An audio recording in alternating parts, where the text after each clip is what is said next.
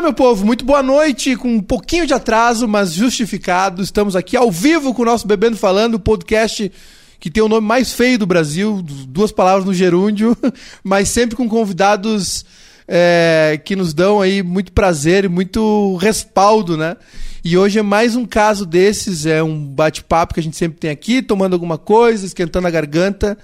Então, já de cara, quero convidar todo mundo né? Quem está assistindo conosco aqui ao vivo já deixa um like na nossa live. Quem está vendo depois também, mas quem está assistindo agora, né? Deixa um like, pode mandar um super chat, quer mandar uma pergunta para o Vitor. Quem está nos ouvindo depois também, deixa um like que ajuda no nosso engajamento. E pra galera que eu sei que tem uma que tem uma galera que é muito mais inclusive, tomei um susto esses dias, muito mais gente nos ouve nas plataformas de áudio do que assiste, né? Então já quero mandar um beijo para toda a galera do Spotify, do Deezer, do Apple Podcasts galera que nos ouve aí indo pro trabalho, lavando louça, na academia, muito obrigado. E hoje eu vou dizer para vocês que é uma edição egoísta, assim, porque eu vou realizar um sonho aqui de, de conversar, de entrevistar, de bater um papo com a pessoa que eu sou é, extremamente admiradora. Trouxe. Trouxe o meu songbook, que eu tento arranhar e estragar as músicas dele. Já pedi aqui né, uma assinatura. Ganhei Estou honradíssimo de receber o disco novo, Avenida Angélica, né, que está em todas as plataformas digitais, que está no YouTube também, com um projeto audiovisual lindo, no, no 7 de abril, né, um teatro que eu, infelizmente, ainda não conheço, que está na reta final das reformas lá em Pelotas, e que tem show sábado e domingo no Teatro São Pedro, outro palco sagrado né, da nossa arte, da nossa música. E Vitor, Vitor Ramil, Obrigado, só, só tenho te agrade... É. Primeiro só tenho te agradecer, né? Eu sei que tu tá numa agenda corridíssima Não, de tá, tá divulgação e enfim. E queria dizer que estou realizando de fato um sonho de, de conversar contigo. Tenho várias dúvidas, quero saber por que, que tu usa tanto violão Martin. Eu tenho minhas dúvidas. Eu, é, hoje vai ser um programa egoísta, tá? Eu já é. quero dizer para todo mundo vai ser um programa bem egoísta, então é, me perdoem. Mas antes vamos falar de Avenida Angélica, né? Esse projeto. Boa noite. Obrigado por Boa ter noite. vindo. Eu vou é. começar eu fazendo a pergunta. Por ah. que que tu veio embora de Pelotas? Ah, trabalho. é trabalho. Trabalho me trouxe de volta. Infelizmente, a gente estava muito bem é, situado lá. Uhum. E, e, e, foi uma foi um momento especial da nossa vida Sim. lá em Pelotas, né? Uma cidade que me impressiona como ela é plural, cultural. Assim, eu adoro aquele cheiro de lenha no ar também. Exatamente. aquele, aquele breu né, de sempre. E, e, infelizmente a gente teve que vir para cá por um tempo de novo, né? Mas estáis onde vais morrer, assim, a gente já sabe, sabe que é lá. que, desculpa, a Angélica também foi embora, acabou indo embora de lá por trabalho. Pois é, ela está em Berlim, né? É, agora também, mas antes ela tinha ido para São Paulo, né? Aí um dia ela me disse, ó, oh, Vitor, eu vou embora, porque aqui é difícil para mim sobreviver, né? É Sim. complicado mesmo, né? As cidades, cidades do interior, assim... É para mim não é complicado porque eu saio, eventualmente faço um show e não e gosto da vida assim mais isolada mesmo e tal, né? Mas eu entendo isso assim, é uma... Tem tem uma passagem tua, Vitor, no em algumas entrevistas, né, no Encontros lá no, em Buenos Aires, Encontro Sim. no estúdio que, que cita essa essa imagem, né, que, de, de, de estar no Rio tomando mate, né? Sim. No Rio de Janeiro, aquela coisa tropical. E, e, e não sei se é a palavra certa, um deslocamento ou uma sensação Sim. de uhum. não pertencimento. Uhum. E aí tu volta pro berço, tu volta pro Sim. útero, né? Para Pelotas. Isso é, é... Tu, tu, te lembra desse período, assim? Tu... Me lembro muito. E eu gostei muito de viver no Rio, assim. Foi muito bom, que... foi muito importante para a gente ter ido para lá, para mim, para Ana também, minha mulher. Pra, foi para nós foi maravilhoso. E foi importante por isso também, para a gente poder se ver de longe, né? Sim. E, e foi isso, eu, eu estando lá, eu me dei conta de um monte de coisas, assim, que só, assim, tive uma série de insights importantes, que eu cheguei nessa história, de, na expressão estética do frio, justamente nesse momento que tu está uhum. falando, né? Uhum. Foi, foi isso, foi uma sensação de estranhamento, assim, que eu só poderia ter lá mesmo, então... É pertencimento né? mesmo a palavra ou estou exagerando, assim? É, pode ser, pode ser, mas uma sensação assim lá que eu tive de. É, de pertencimento e de não pertencimento ao mesmo claro. tempo, de questionar a forma como a gente pertence ou achava, achava que pertencia também, entendeu? Uhum. Naquele momento, sabe? Porque eu, me dei conta assim da, da é, essa coisa do Brasil tropical que eu estava vivendo ali e tal. Então, de repente, eu estava ali. Eu estava, vou recordar rapidamente a cena. Estava eu e a Ana em casa, eu só estava de calção, se eu me lembro bem, tomando um mate. Olha, já começa aquela, aquela bizarrice nossa, né? Aquele calorão de noite, tomando chimarrão e tal. Então, era uma noite quente mesmo. E, e mas estava passando um, um, um, carnaval daqueles fora de época, acho que era Fortaleza. Eu falava sempre Salvador, mas não, acho que é Fortaleza depois. Eu lembrei melhor. E, e, na mesma, no mesmo jornal, acho que era tipo final de junho, isso, julho, não me lembro. Ah, não, era, era o começo do inverno, então a chegada do frio no sul. tipo agora, quando começa a friar, porque agora o né, tu vê, todo ano tá, sempre tem a matéria, quando chega o frio e tal, né? Sim. Aí eu, eu comecei a pensar um monte de coisa, minha cabeça começou assim a girar, né? E basicamente me dei conta disso assim, existe essa imagem do Brasil tropical. Eu tinha viajado pelo norte, nordeste recentemente. E pensei, pô, essa, essa imagem do Brasil tropical, ela, ela fala pouco de nós do Sul e a gente contribui minimamente para que ela exista, né? Aí comecei Sim. a pensar numa série de coisas, um, sentimento às vezes de subbrasilidade que a gente tem, que é uma coisa, um certo uhum. incômodo, né? Um desconforto em relação ao Brasil é, lindo, vibrante do litoral, Salvador, Rio de Janeiro e tal. Aí eu, foi quando me veio essa expressão. Então a gente não, mas ao mesmo tempo a gente não, não contribui para isso, mas ao mesmo tempo a gente nunca, a gente ainda não tem uma estética do frio que fale de nós, porque naquele momento eu me dei conta que o frio nos representava, uhum. né? E recentemente vendo um outro telejornal, a, a, a repórter falou assim, é o Brasil do calor e o Brasil do frio. O Brasil do frio, evidentemente já estava falando do sul, né? Sim. Então essas coisas assim, o, o estar no Rio foi esse, esse, essa essa coisa fundamental para mim, para eu entender um monte de coisa. Era aquele, era aquele periodão ali de gravadoras, né? De, de, de daquele boom. Sim, é, eu, era um período para mim também. 85, 6, né? Era um período, era 80, eu fui para lá em 86. Eu tava, a, a, gente tinha nascido eu, nosso filho, a gente esperou ele completar seis meses e se mudou, uhum. né?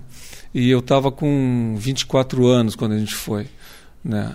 E foi no final de, de 87, por aí, que eu que me, que me veio essa história de estética do frio e tal, que eu hum. comecei a pensar essas coisas.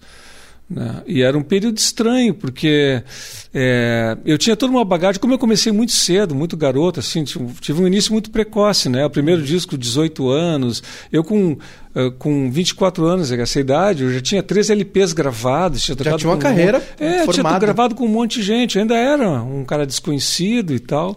Né? Até hoje não sou uma pessoa muito conhecida, mas é, eu já, tá, já tinha construído mais ou menos esse meu estilo. Já estava despontando para o fracasso, como se diz. Né?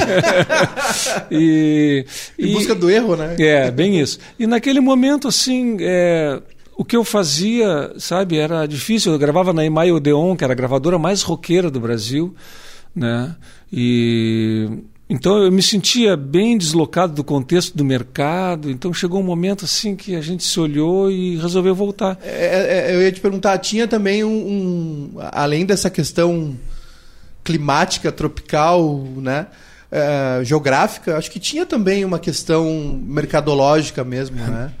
De, de de de repente. Porque hoje eu, eu, eu vejo, e, e, e, não quer dizer que seja uma coisa melhor ou pior, mas eu vejo que tu é um cara que, que faz poucas concessões, né? Sim. Talvez sim. a maior concessão que tenha feito é vir nesse programa chifrinho aqui, né? Falar com Mas assim, é, tu é um cara que hoje faz. Uh, hoje não, mas é na, na tua carreira fez pouquíssimas concessões com a tua obra, com a tua arte. Eu acho que isso deve ter impactado. É, eu acho que também, todo né? artista, todo mundo, essa coisa da concessão é relativa, porque não, não chega às vezes a ser, a ser concessões, entendeu? Tu vai te, uhum. te adequando ao contexto, vai fazendo coisas, né? Por exemplo, o tango, eu falo que não que eu tava, não estava inserido no contexto roqueiro, mas o tango era um disco bastante roqueiro também, porque tem muito da intenção tem da época. estética, né? Eu sempre, eu sempre absorvi muito o que está se fazendo à minha volta, entendeu? De vez Sim. em quando eu flerto com uma coisa ou com outra, eu vou, eu vou também, eu não sou uma, uma figura assim isolada que tem um monte de ideia na cabeça, embora eu seja isolado e tenha um monte de ideia na cabeça. Mas, sabe, eu, uhum. eu também estou muito atento ao que está rolando. Não quer dizer que seja assim. uma regra, né? Claro, eu sou muito, muito ligado em tudo, assim. E... Bom, a gente tem agora tocando blues, né? É, isso aí, eu nunca imaginei que eu ia compor uma canção assim, quando eu vi estava feita, eu disse, agora o que, que eu faço com isso, né? que nem a música do Roberto Carlos que eu fiz também, que eu achava Sim. que eu não ia gravar, mas, mas o, o, no caso, abrindo um parênteses, o trabalho com a Angélica me permitiu muito isso, assim, também, é. fazer, é, fazer coisas... É, é, abertamente que eu não faria se fosse só o Vitor fazendo a letra, compondo, se eu fosse seguir o fluxo natural da minha inspiração, vamos dizer assim. Não, né? tem, tem momentos aqui no disco que tu tá feliz. Sim, sim. tem, tem, música em tom é, maior, tá exatamente. Tá alegre. É, tem mais essa, né? Não deixa de ser uma concessão também, né? Diferente, uma, ou, é. ou, sei lá, uma, uma liberação é. artística, não sei. Mas eu, na verdade, assim, né? Eu. Na música, até isso que está falando é uma coisa assim, por exemplo, quando eu faço alguma coisa é, que saia um pouco fora do que se espera de mim, né, já cria um negócio assim estranho, né, e sempre passa um pouco por aí, assim. Com, com, com, com meus livros também passou isso, né? Uhum. O, o, meu último livro, A Primavera da Pontuação, que é um livro que eu fiz para me divertir muito, eu ri muito escrevendo, e eu acho que ele é um livro mesmo divertido, assim, né? Ele chocou muita gente quando saiu, porque esperavam uma, uma literatura mais melancólica e tal, né? Uhum. Então, eu acho isso bacana também, para tu não ficar é, preso às expectativas do público, entendeu? Não Sim. que o público queira te aprisionar, não é isso, mas ele vai criando expectativas e tal.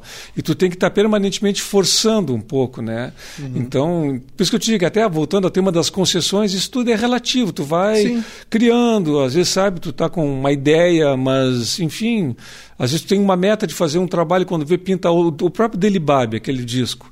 Eu, eu, eu, já eu já estava com ele mais ou menos pronto para fazer. Aquela obra-prima. É, e aconteceu outro disco no meio do caminho, que foi o trabalho com o Marco Suzano. Sim. Entende? Então o eu também estou é, eu tô aberto a fazer essas coisas todas. E aí eu já compus pensando no Suzano e tal.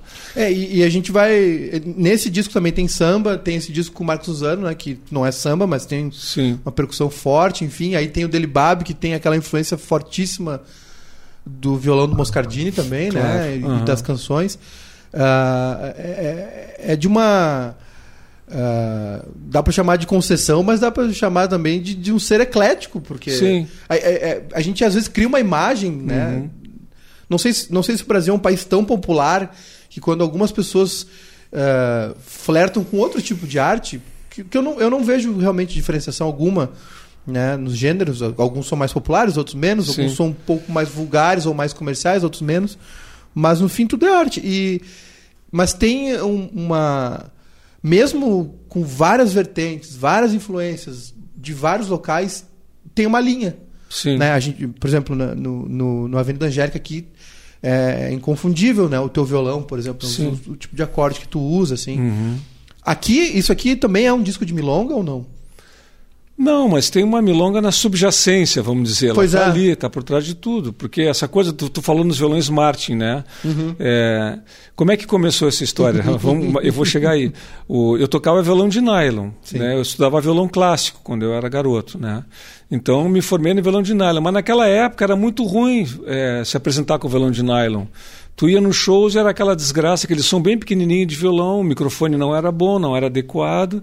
Captação. Então era sempre ruim, não tinha captação e tal. Aí surgiu o Ovation, que foi no começo da minha carreira. Inclusive, acho que o meu primeiro disco eu toco Ovation no Estrela Estrela. Na música Estrela Estrela eu gravei com Ovation. E pior, gravei com Ovation estéreo, que dava uma corda para cada lado da, do estéreo. Era uma coisa horrorosa. Era aquele que tinha um casco meio e, de acrílico, e, né? É, exato, redondo. Uma... Ele é, é um instrumento muito bom, mas ele não tem um som de violão de nylon, entendeu? Ele tem um som de ovation mesmo. Sim. Então aquilo por muito tempo quebrou o galho da, da música brasileira inteira e no mundo todo também. Quem gostava do nylon e não conseguia amplificar. O Gil usou um tempão, né? Muito, Gil, Djavan, todo mundo. Teve uma cena que eu nunca mais esqueci, porque foi realmente impressionante.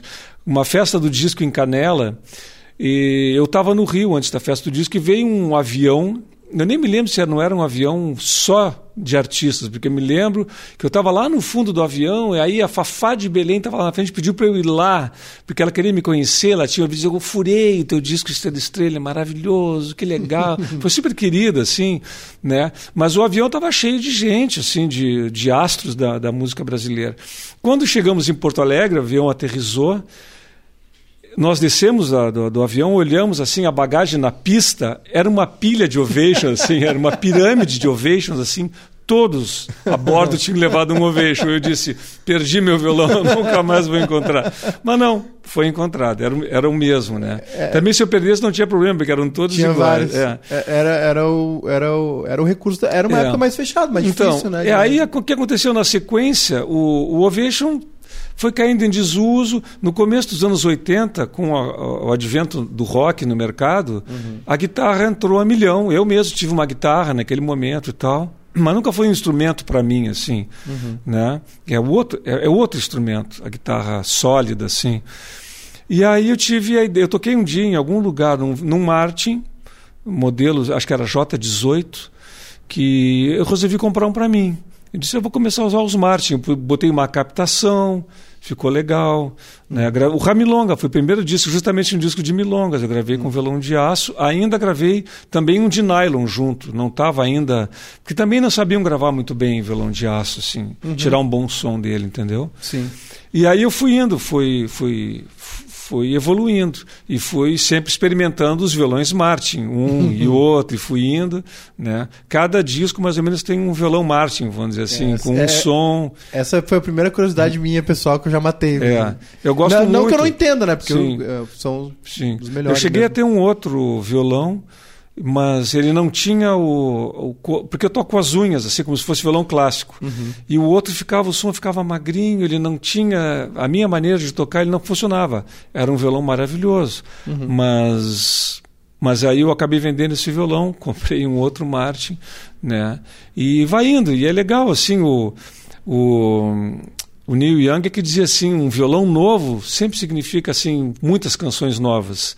É muito legal mesmo. Tu pega um novo instrumento e tu já sai compondo, a sonoridade te chama, entende? Uhum. Então é bom, não, não entendo. É, é, é bom, é bom inclusive tu ter outros instrumentos assim Sim. em casa, porque às vezes tu passa a mão num que tu não está tocando há horas, aí tu pega ele, um que é menorzinho, bom de estar com ele na sala, um, um Martin uhum. Eric Clapton que eu tenho que é uhum. pequeno, assim, usei no dele Bab, né? Uhum. E e, então, e, e, cada violão te leva para um tipo de coisa, né? Agora, para a Avenida Angélica, eu usei um outro Martin, maravilhoso. Usei dois, na verdade, mas um que foi o mais usado. Um D42, que é um violão incrível, assim.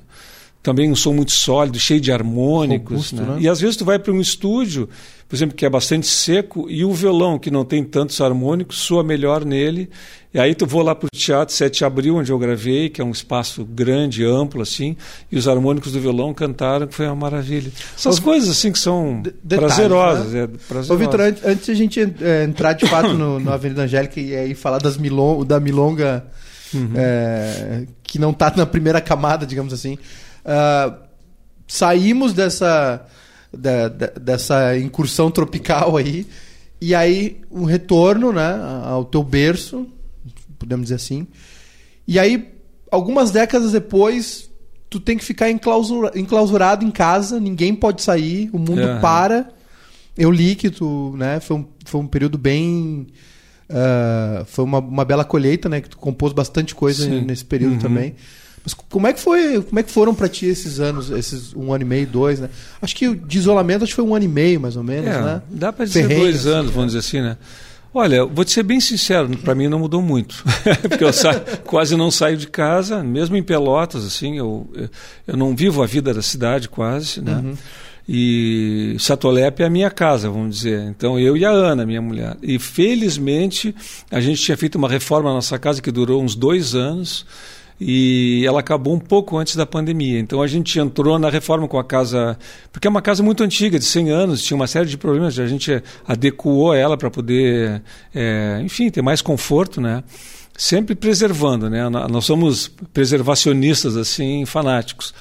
E então foi, foi muito bom, eu e a Ana, porque a gente super se acerta. Claro, a gente ficou longe até dos filhos, da neta, a gente demorou para poder se encontrar, para todo mundo. Mas eu estou brincando, assim, que realmente para mim não mudou muito por não, isso. Não, a assim. gente, é, é, é, porque tira, tem gente. É, trazendo para o nosso universo particular. Claro, externo, claro. Acho que não, né, não, e tem gente, por exemplo, da música que vive na ah, estrada. Sim, claro. Eu não vivo na estrada, eu não faço show adoidado, entendeu? Sim. E então não cheguei a sentir esse baque, assim, ah, ah, tô, o que eu vou fazer dentro de casa? Não, eu estou sempre, estando em casa, eu estou feliz, entende? Sim. Então, é, para mim, é um pouco até o contrário, assim. E aumentou e a tua assim, produção?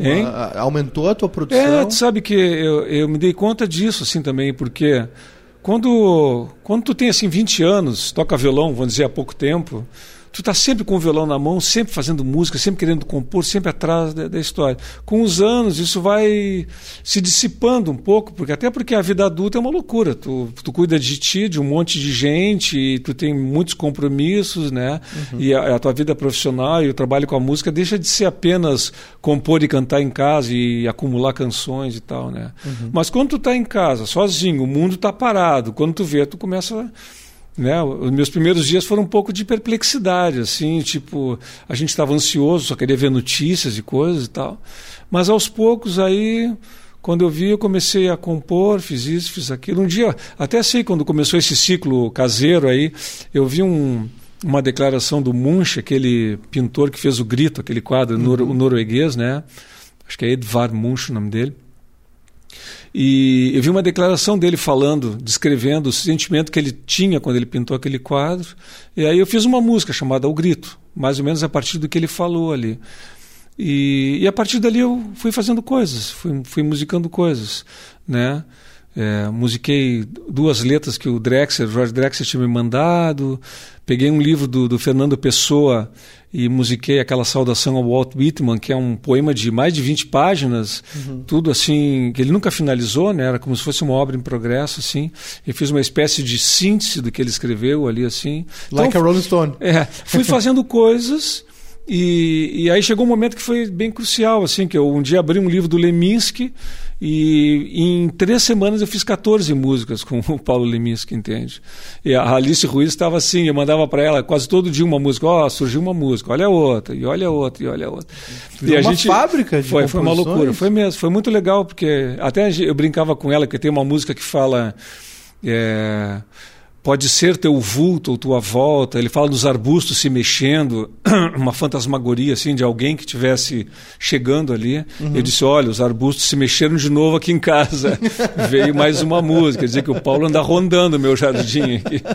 E, mas foi, no final foi ótimo, assim, em termos de produção. Sim. E eu também, essa, a gente estava falando um pouquinho de estética do frio antes, eu também aproveitei e comecei, voltei a escrever sobre o tema, que é uma coisa que há horas eu queria fazer, uhum. mas eu queria deixar o tempo correr, porque a minha ideia com, com a estética do frio, né, era justamente isso, assim, até lá no, no primeiro livro eu digo assim que é, espero que futuramente, que futuramente ele continue nunca sendo o mesmo, né? Uma coisa, uma frase meio paradoxal assim. Uhum. E eu começo agora esse novo texto falando isso, explicando o porquê dessa frase e, e, escrevendo assim mais aprofundado, desfazendo uma série de dúvidas que as pessoas têm sempre tiveram em relação a isso, alguns, algumas interpretações, né? Sim. É, e assimilando muitas contribuições também. É, é, é eu queria te perguntar, Vitor, se, se a, a, produção foi só musical ou literária também? É, foi se isso tá também. no teu horizonte é. mais livros, alguma coisa para... Para isso, eu estou voltado para esse texto da Estética do Frio. Aí foi pegando, foi pegando, foi pegando, já tenho, sei lá, algumas páginas escritas, né? Uhum. Não tenho pressa, porque nada, nada que eu faço é com pressa, né? Sim. Nada que eu faço. Os meus livros todos eu levei. O que é muito bom, né? É, levei, um levei oito anos, outro levei dez, outro levei doze, então não tem pressa, assim, entendeu? Isso não quer dizer com isso que sejam livros muito bons pelo tempo que eu levei, mas eu apenas não, não me jogo neles assim com objetivo, tem que lançar um livro. Com os discos é mesmo. Os discos eu já mais ou menos tenho um ritmo, assim, que eu já sei que a cada três ou quatro anos eu vou acabar lançando um trabalho, é um ciclo assim, né? Uhum. Porque as canções começam a surgir muito fortes e tal. O, o Campos Neutrais é 2017, né? De 2017. O outro é 2014. Ele, mas olhar assim, dá mais ou menos três, três anos e meio, quatro anos entre cada disco, né? Tipo Copa o, do Mundo. É, mais ou menos isso. É.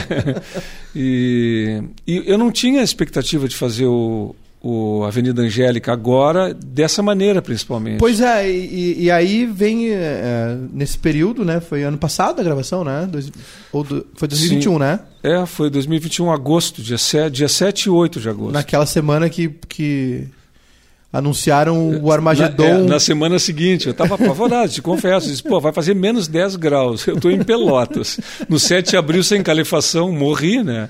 Vai ser minha despedida do mundo, né? E é, a vida por, pela arte. É, por sorte não aconteceu, mas vou te dizer, aconteceu, acho que uma das maiores umidades que eu já vi lá. Muito úmido, assim. escorria água Olha, das paredes. O camarim, o camarim umidade- chovia pelas paredes assim. Pra impressionar a umidade em Pelotas, é porque foi. É, então para cantar não é a mesma coisa. Os microfones que a gente pretendia usar não, não foram, não, não for, eles não aceitaram o lugar, né? começaram a chiar essas coisas, né? Mas sim, eu tinha meus microfones Neumann de show que são muito bons também, quebraram o galho ali, a gente fez e tal. Então ficou uma, uma noite para mim, Vitor, meio aventuresca, porque eu nunca tinha gravado ao vivo, entende? Então tudo para mim foi E áudio e vídeo, né? Áudio e vídeo, Ao vivo, né? exatamente. Aí eu sempre fugi muito dos vídeos, assim, né? Nunca, nunca, nunca quis fazer. Nunca teve um DVD, né? Nunca quis fazer, nunca quis fazer ao vivo. Já tive proposta de fazer um filme sobre mim, nunca quis, porque disse, ah, eu vou ter que aparecer, não, então não, Uhum. né? Então nunca, nunca gostei muito disso, assim, não, não jogo bem esse jogo aí, né? Me, mas Mas vocês, são, show, mas vocês são um casal preservacionista. Sim. Tu, de al- em algum momento tu vai ter que preservar a tua memória também, a tua É, obra. pois é, não, mas tá, tá Isso preservado. aí é de- egoísmo teu. por aí de outro jeito. Mas ah, sabe que na- na- no final, assim, eu não sei se era. Eu também sou muito mais preocupado com a questão de som. De, e eu estava preocupado também com a minha performance ali, porque tu ficar dois anos, vamos dizer assim, não chegou a dois, mas um ano e tanto. É, em casa, sem estar fazendo show, aquelas músicas, né, eu eram novas. Muitas eu trabalhei, coisas de harmonia, assim, às vésperas de gravar e tal, né? Letras na- que ainda não estavam bem firmes e tal, entendeu? Teve coisas, por exemplo, tem uma das músicas que chega no final, eu esqueci, eu cantava um, a Mulher de Rollers. Eu, eu chegava no final da música e ficava cantando na contramão, atrapalhando o tráfego. Na contramão, essa frase do Chico, né? Eu ficava repetindo isso. E eu simplesmente encerrei a música antes de chegar ali.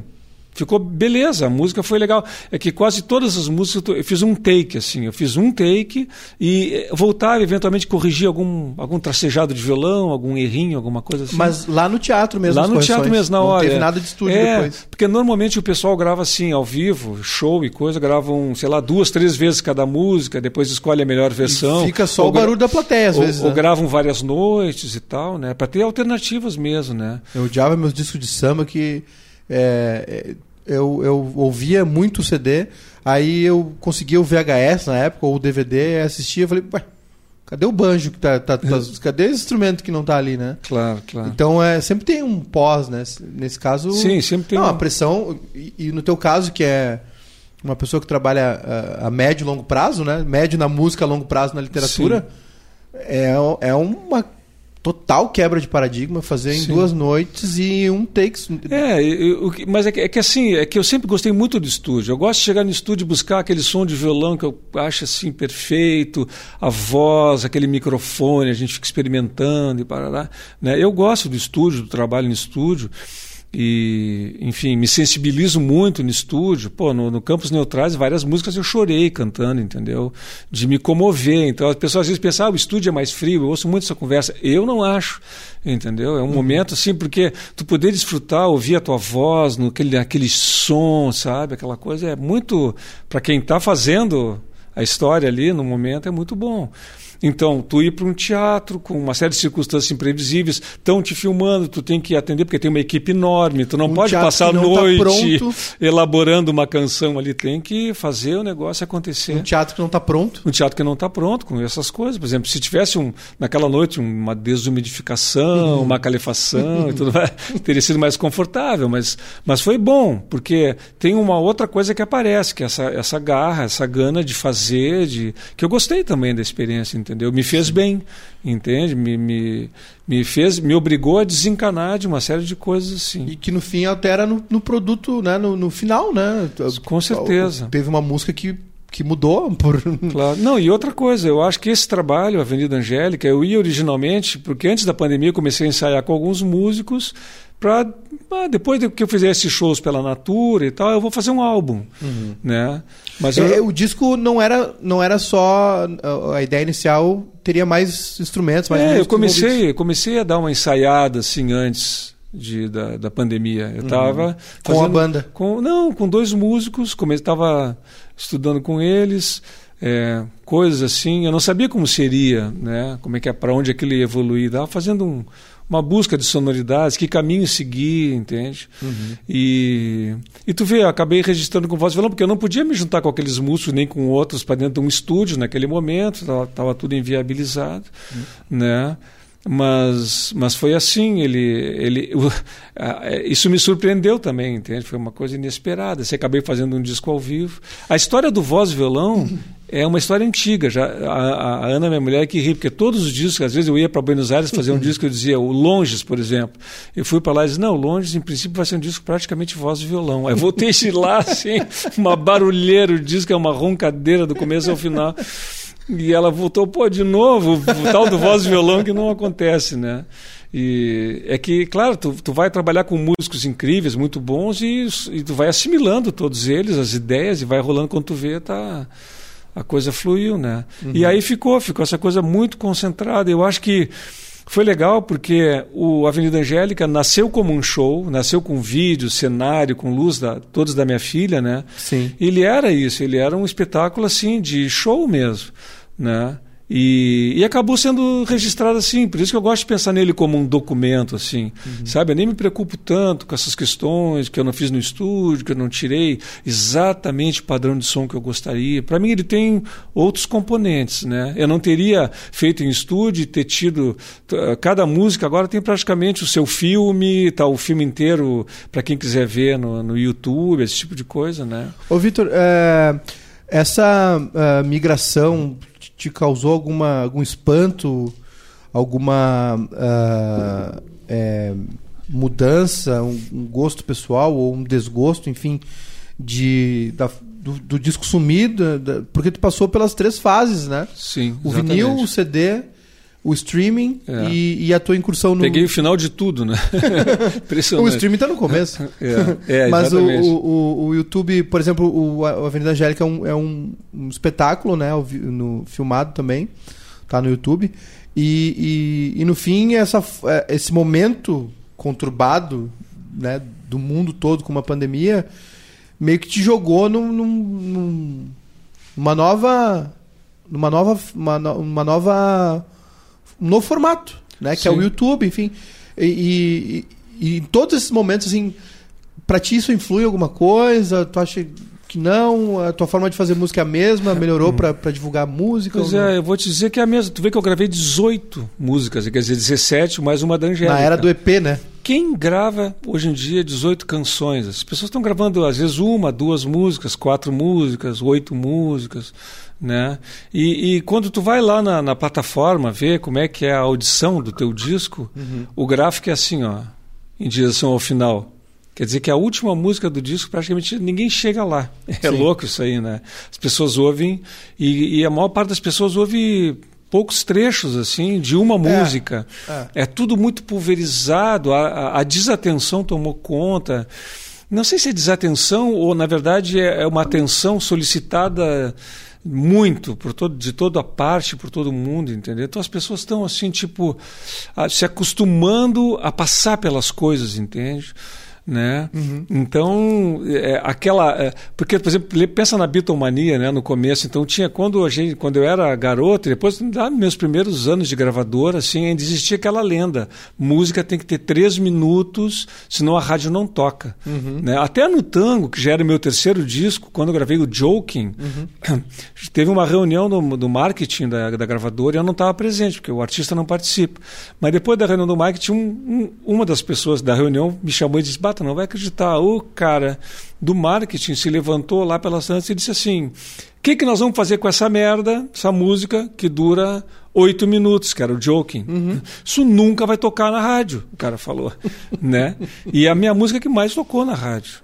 Né? É louco isso aí, né? Hum. Então tu vê como existe o, o mercado não sabe tudo. Os caras sabem hey muito. Jude tem uma história parecida assim. Quem? Rei hey Jude tem uma história parecida. Ah, né? sim, exatamente. De, de, é. de, acho que é a primeira, é o primeiro número um que que excedeu que passou três é. minutos. Né? Mas os próprios Beatles, né? Por isso que eles são referidos e o exemplo sempre era esse. É. E aí esses tempos a gente estava. O cara numa... queria passar tesoura no joking, é isso? Não, não queria passar tesoura. eles apenas estavam decepcionados, tanto que todos os meus discos em gravador eu gravei e fui para a rua, gravei fui para a rua, gravei e fui para a rua, todos.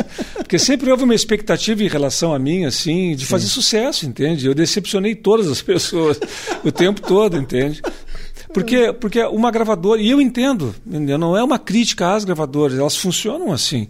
Elas olham para ti, vou contratar esse cara, vou, vou, gastar uma grana, vou investir nele. Uhum. Eles, eles, tão, eles não estão lá fazendo cultura, embora tenham feito, evidentemente, ao longo da história, mas é basicamente um negócio. Né? Então, Total. em princípio, se tu não dá dinheiro, se tu faz um trabalho, não, tu não é do jogo, como eles dizem assim, tu não, sabe, o cara, por exemplo, a paixão de ver, segundo ele próprio, foi assim, foi um me estigmatizou assim nas gravadoras, entendeu? Uhum. O, o, o, o tango depois eu acho que eu gravei um pouco no, porque era um momento em que estavam gravando como tudo vendia na época do rock ali e tal. Sim. Né? E eu fiz uma demo bem roqueira. Minha demo foi mais roqueira que o disco, né? Então os caras gostaram e tal, vamos, vamos gravar, mas. Né? Na hora de gravar eu chamei Nico Assunção, chamei um monte de cara do jazz, os músicos incríveis assim, e o disco ganhou uma cara que não era a cara que a gravadora esperava, rua de novo, né? e eu entendo os caras, né? Mas aí a melhor coisa que me aconteceu profissionalmente esses anos todos, em termos de mercado, assim, foi o surgimento justamente do CD e, e da internet.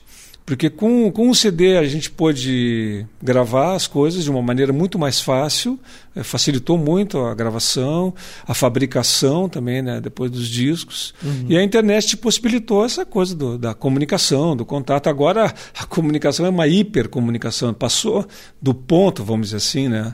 É, a gente a está atento a, a, a muita coisa, né? A gente está com a nossa atenção é, pulverizada, realmente, né? Disperso, atento, mas disperso, assim. Acho que é um, é um fluxo tão grande de, de informações e, e, e, enfim, que acabam nos, nos desnorteando, não sei. É, tu não, não, tem nenhum tipo de, de social media, assim? Tu não, não tem nenhum tipo de interesse em, em redes sociais? Em não, redes sociais? É, não usa um perfil falso não. só para acompanhar? Não? não, não, eu acompanho porque eu tenho... O Vitor Ramil no Instagram é, é, é, tá é, na tua mão? Não, não tá na minha mão, não sei nem postar uma foto ali, não sei fazer nada. nem Facebook, nem Instagram, não sei fazer nada. Mas, é, mas eu acompanho, a gente troca ideias, às vezes a Ana Maia, que é a menina que, que trabalha comigo já há muitos anos, e ela me diz, às vezes me propõe, quem sabe tu faz um vídeo falando tal coisa, às vezes eu, pro, eu proponho a ela, por exemplo, agora eu fiz um vídeo lançando o CD, né? Uhum.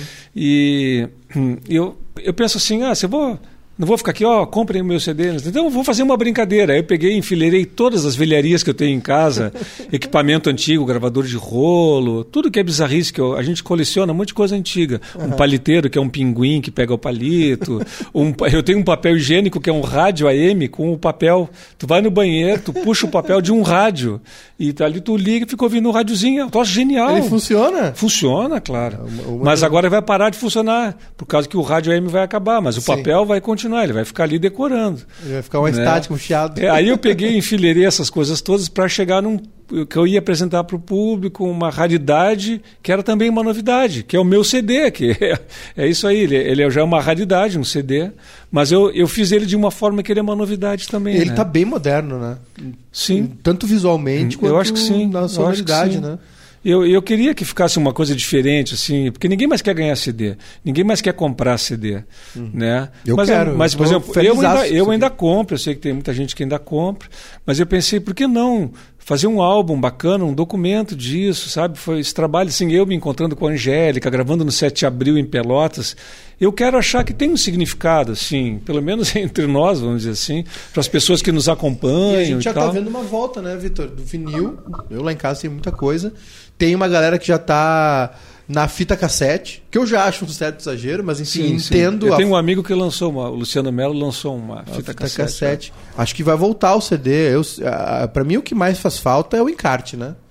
Eu, eu era rato é. de encarte, assim, de, eu de também. ler ficha técnica. Como a gente aprendia vendo o encarte, né? Muito.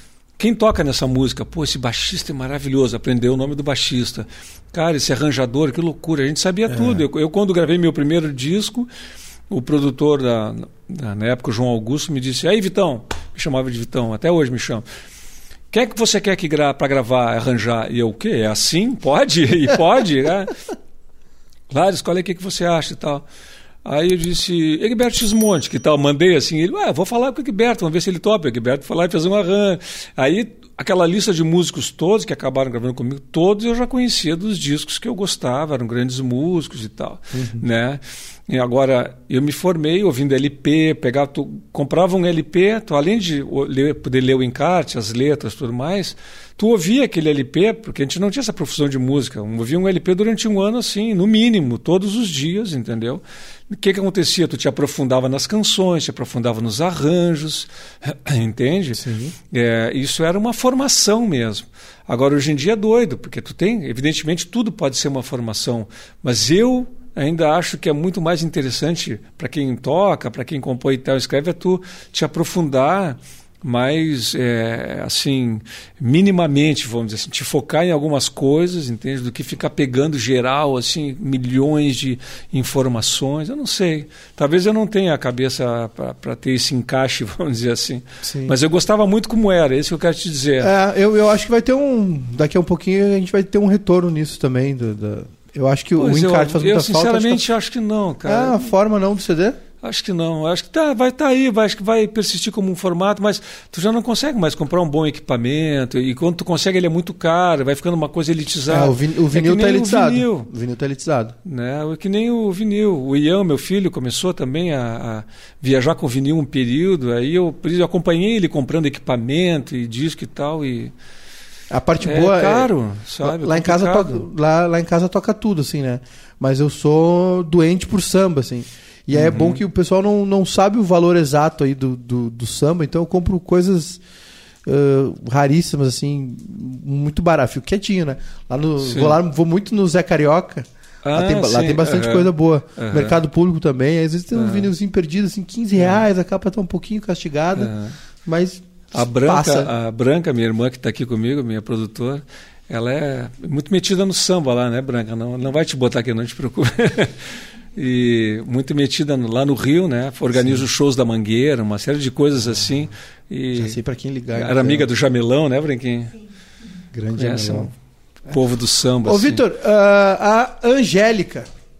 A Angélica, né? A, a, por que a Avenida Angélica? É, eu sei que tá, ela, eu sei que Sim. Tem tá, numa, num, tá trecho, um né, poema, da música. É, é. Rings polifônicos. É, lá pelas tantas ela diz: Alça voo a aventura na Avenida Angélica. Essa frase foi mortal. Então, quando nós começamos a. a é, quando eu falei para ela que eu ia montar o show, eu disse: aí, Angélica, queres me sugerir algum nome? O que, que tu acha? Aí eu brinquei com ela, como ela tinha o, o, um útero do tamanho de um punho, o livro. Eu disse: quem sabe eu faço um disco chamado Inútero? Brincando por causa do Nirvana, né? Uhum. Aí tá, ficamos assim. Aí um dia, não, não sei, não, um momento lá me deu eu estava tocando essa música e pensei, opa, Avenida Angélica. Porque, enfim, eu vou estar viajando na poesia dela, tem toda uma. Tem toda essa é lindo, associação. Né? O nome é lindo. E tem essa rua em São Paulo, e São Paulo é muito presente na, nesses poemas que estão no disco, né? Sim. E é, e é ela, o nome dela, enfim. E tem essa concretude da poesia dela. A poesia dela é muito ligada ao real, às coisas da vida, aí, sim. Para mim, assim, é, interpretação freestyle, né? Livre tem um, para mim tem algo de passagem assim de, de, de, travessia de sim. né? Porque uma avenida ou, ou tu surfa nela ou tu cruza ela né? Sim, atravessa sim. ela de alguma maneira. E, e não sei assim é, e, te, e, a gente pode fazer mil analogias assim eu também por exemplo eu fui levado pela Angélica também né? Então é, essa, eu ia, eu ia essa rua me levou vamos dizer assim eu ia te assim. perguntar Vitor como é que nasceu essa relação tua da, com a Angélica né ela nasceu de um jeito muito estranho, porque é, a gente editava na COSAC na IF, em São Paulo. Sim. Eu não, não a conhecia. Aí um dia o Augusto Márcio, nosso editor lá da, da COSAC, me deu o livro dela. Ele disse, oh, essa aqui é uma conterrânea tua. É, primeiro livro dela e tal, saiu há pouco. E eu, ah, que joia, não conhecia. Pô, nunca ouvi de falar De novo, tu teve que sair de Pelotas para é, enxergar de alguma maneira alguma exatamente. coisa. Exatamente. Aí, lá em São Paulo mesmo, no hotel, comecei a olhar o livro dela, aquele Stradivarius, quando eu li aquele poema, que não se chama Stradivarius, ele tem um nome longo. Eu, opa, isso aqui é musical e tal. Adorei a poesia, gostei da dicção dela, achei que achei aquilo incrível. Tinha uma modernidade, uma leveza, e ao mesmo tempo uma profundidade, era tocante. Achei ela com muitas facetas, assim, sabe? Uhum. E cheguei em casa e fiz Vida Aérea, foi o primeiro poema. Aí eu pensei, opa, eu quero falar com ela, porque eu quero ir mais fundo nisso aí. Né? Aí o Augusto me deu o contato dela na, em Amsterdã, onde ela morava, e eu passei um e-mail para ela. E me apresentei, eu não sabia se ela me conhecia ou não, pois é, ela, ela era minha conterrânea, mas ela podia morar desde criança na Holanda, não sabia absolutamente nada, nem, nem de Pelotas, nem do Brasil, não tinha ideia dela. Uhum. E aí ela conta que lá chegou um e-mail meu direto para ela, ela era minha fã, ela disse que me adorava, que saía, andava pela rua cantando Loucos de Cara com uma amiga dela, aquelas coisas e que saiu a caminhar em Amsterdã para se acalmar depois que recebeu a, o meu e-mail. um bom lugar para caminhar, né? É, então olha que legal, assim, ela, ela era minha vizinha, foi, eu vim descobrir um tempo depois, né? Ela, ela morava, eu, vai até a esquina, dobra à esquerda, chegou à casa da Angélica, eu estou ali. Né? E ela disse que várias vezes ela passou na frente da minha casa, porque eu tinha voltado do Rio morar em Pelotas, ela devia saber disso. Ela disse que várias vezes pensou em passar ali e botar o livro dela embaixo da minha porta, mas nunca teve coragem. Podia ter antecipado, mas tudo bem. A coisa veio a seu tempo, me chegou dessa maneira, muito legal. E depois ela conta que, motivada pelo Satolep, meu romance, uhum. ela teve vontade de voltar para Pelotas. E o Satolep conta a história de um, um fotógrafo, um artista que volta para Satolep quando ele, na noite que ele completa 30 anos. E lá ele encontra o João Simões Lopes Neto, começa a se relacionar com artistas que foram pessoas que existiram na cidade. A, a minha né? mulher acha que o Woody Allen roubou o Meia-Noite em Paris de, do teu livro. Ela tem uma tese séria. É, é mesmo? É, é veemente. É. Tem argumentos para provar bah, que o Woody Allen roubou tua ideia. Vamos cancelar o Woody Allen. Tive uma ideia. De novo, né? Já está cancelado. Ele vai dizer não, no, please, não. Né? E... Desculpa, te interrompi. Não, não, é isso aí. E, mas foi isso, assim, então... Ela, o romance, né, ela gostou. É, do... E aí ela voltou motivada, e para mim foi legal também, se eu pensar no Satolep, porque o Satolep, é, eu sempre fui um, um, Agora até dei uma entrevista para parentes do, do Fischer, né, uhum. vai, vai sair agora no sábado, e a gente conversa sobre isso, sobre sobre ter ido, ele pergunta, me pergunta quando eu fui para o Rio, por que, eu não fui para São Paulo, uhum. que teria mais a ver comigo e tal, né? Lá nos, nos começos, né? Uhum. E eu não vou contar para não furar a entrevista dele, mas enfim, é, a gente chega nessa. Na verdade, eu fui bastante solitário em todos os lugares em que eu andei, em termos de. Não sou, não sou um campeão da, da sociabilidade, vamos dizer assim, entendeu? Sim. Embora eu seja uma pessoa afetiva, tenho um monte de amigos. Isso me... não significa ser uma pessoa rude ou. Claro, não, nada. É uma, é uma eu... introspecção, né? Exatamente. Eu, eu, eu, eu funciono bem só, trabalho só uhum. e me relaciono com um monte de gente, colaboro com as pessoas e tal. Né? Mas no Eu realizo um pouco uma fantasia minha lá, e justamente isso, de ter um grupo de artistas com quem eu colaborasse muito proximamente, assim, entende? E isso acontece no Satolep. Eu peguei uns artistas antigos da cidade, João Simões Lopes Neto, Francisco Santos, que é um português que fez o primeiro longa primeiro longa-metragem do Brasil e o curta-metragem mais antigo que existe hoje em dia preservado também é dele. Né, os óculos do vovô que estão aqui, eu acho, na, na, aqui em Porto Alegre, naquela cinemateca que tem aqui, uhum. né? Enfim, eu juntei esses personagens reais, Lobo da Costa, pessoas que nem conviveram, não são da mesma época e tudo, e, e, e criei esse ambiente de, de convívio. tu vê só, voltou a Angélica para Pelotas, né? no, no Campos Neutrais as fotos são, são todas do meu médico, o Marcelo Soares, que é um fotógrafo maravilhoso, Sim. que eu conheci aí da a Ana Maia que trabalha comigo, postava muito as fotos do, do Marcelo. É, não sei se é postar, não é como é compartilhável e tal, uhum. né? E Queres mais? Não, até que tá bom.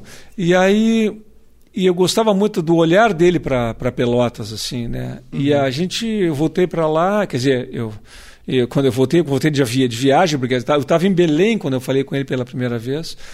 E ele acabou, acabei usando fotos dele que ele já tinha para o Campos Neutrais. Agora ele fez essas fotos, a foto da capa da Avenida Angélica é dele. Linda então foto. a Avenida Angélica é isso. Tem, tem aí também o Marcelo, né? Marcelo Soares, que é um fotógrafo extraordinário. Essa foto da contracapa é de outro fotógrafo pelotense, amigo também. Nem é pelotense, ele é de Santa Vitória do Palmar, o Felipe Campal.